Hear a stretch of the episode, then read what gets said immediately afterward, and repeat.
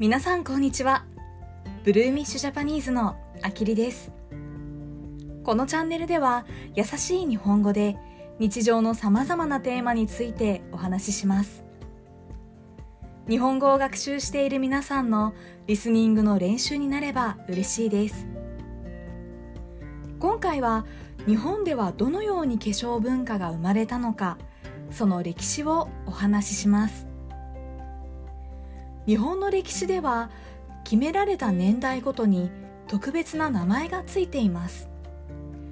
縄文時代や弥生時代など〇〇時代と呼んでいます。今回は時代の名前についてはあまり気にしないで時代の流れと文化の流れに集中して聞いてください。日本では紀元前の縄文時代から人の顔に赤い土を塗る習慣がありそれが化粧の始まりだと考えられています。600年代の飛鳥時代になると日本は中国から口紅やおしろいを輸入します。おしろいとは顔を白くするための白い粉のことです。貴族の女性たちは輸入した化粧品を楽しむようになりました。700年代の平安時代からは日本独自の方法で化粧をするようになります。真っ白な肌に墨で黒く塗った眉毛。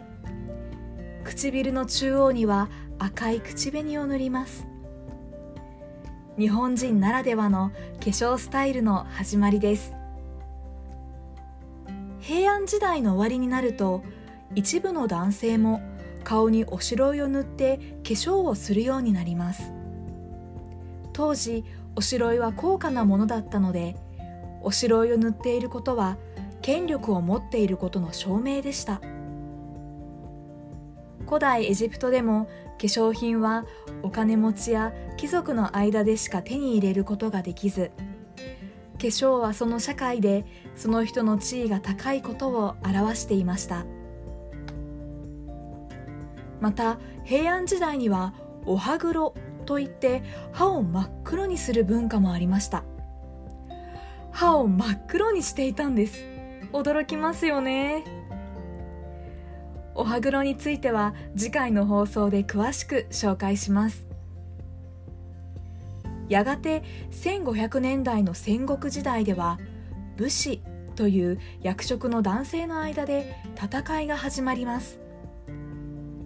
彼らは自分の土地を大きくするために戦いました。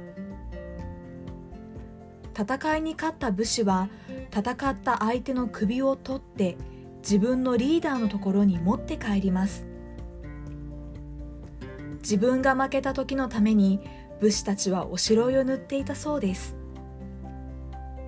敵には最後までかっこいい姿を見せたかったのだと思います。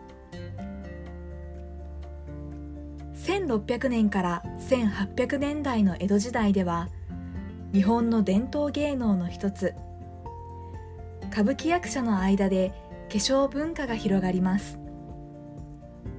そして江戸時代の後の明治時代では日本はヨーロッパやアメリカの化粧品を輸入します。